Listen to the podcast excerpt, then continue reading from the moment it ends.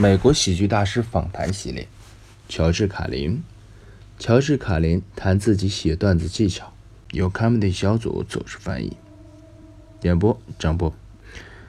在 HBO 的六月特辑当中，其中有一期你称之为“那些我不需要的人”。这个节目很棒，节目里总共有二十五个笑话，你一个接一个的讲完了。为了挑出这二十五个有效果的段子，你需要写多少个才行？呃，我大概写了四五十个，再从这里面选二十五个。这四五十个指的是那些我需要写出来、记住并且在台上讲过的，而不是那种嗯觉得不错，这是个好话题，到了舞台上我可以用作素材的。需要写出来的。必须有四五十个，带上台的大概有二十九到三十个，实际上表演的时候再削减到二十五个。即便是留下来的那二十五个，他们也不能说是完美的，还是有打磨的空间。呃，一般来说，呃，你写的段子和最终留下的段子有没有一个大概的比例？这个不好说，因为我有很多种路子。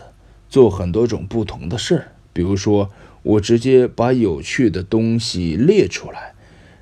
有时候我喜欢单纯量的积累，我认为积累也是喜剧的一个要素。你要不停的积累。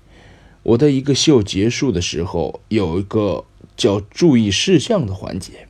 刚开头的十个可能意义不大，但是他们已经掀起了波浪。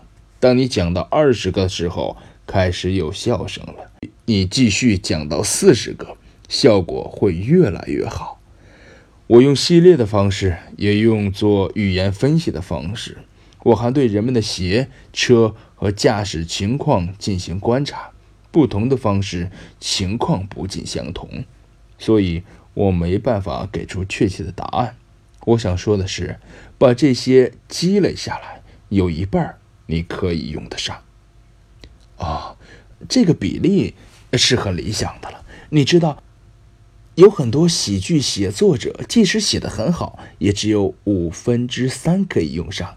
在一场表演当中，你是怎样安排这些段子的顺序呢？呃，这听起来很谦虚。对排顺序，我没有什么技巧，就是凭着感觉来。你知道，有些事儿不用刻意去做，我相信潜意识。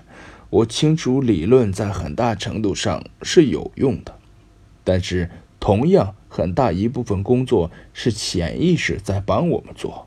我们实际上做的只是偶然瞥见一些素材，并且写下来。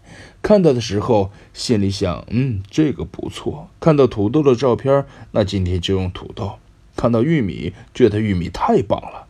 然而，尽管做的东西不同。但烹饪的方式都是一样的。你有意识地将这些素材压缩并记录下来。我有记录的习惯，有些是已经完成的笑话，有些是一句偶然得到的灵感。大多数时候是记录我在观察的事情。比如说，我会留心一些媒体词，这些词在我们谈话当中从来不会用到，比如。精神的导向和驱动力。一项调查正在展开，价格不是飞涨就是暴跌，不是俯冲就是飙升。当我观察到这些模式，我就把它们复制粘贴存下来。目前，除了放在电子文件中，还会记在心里。这就会引发接下来的事儿。一是为了完成特定的任务。我会回头看这些记录，从中找出一些素材来用。我被迫看了一遍又一遍，看的过程中，你发现这些素材会有一些改变，另外的东西被加了进来。有时候放在不同的文件中毫无关联的两种东西，你竟然看出了某种联系，这就是大发现了。我是个浏览者、观察者，我做笔记，我不评论。我很少坐下来说，嗯，这很像，呃，呃，所以你可以不加处理的把三十个、四十个或者五十个笑话带到台上去讲，找出那些绝对无用的部分淘汰掉，剩下的慢慢打磨，呃，然后到成熟阶段。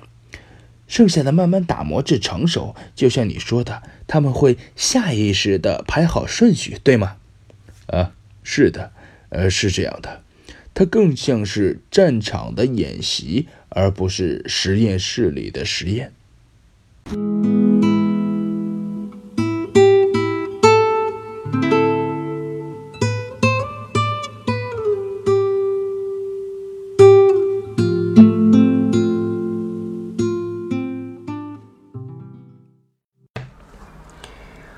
今天的乔治卡林音频就到此结束。各位如果想听更多关于乔治卡林的音频，可以关注我的公号“牙签的千言万语”，两个“签”都是牙签的“签”，或者在喜马拉雅 APP 关注我的音频专辑《牙签吐槽局》。谢谢各位，Goodbye。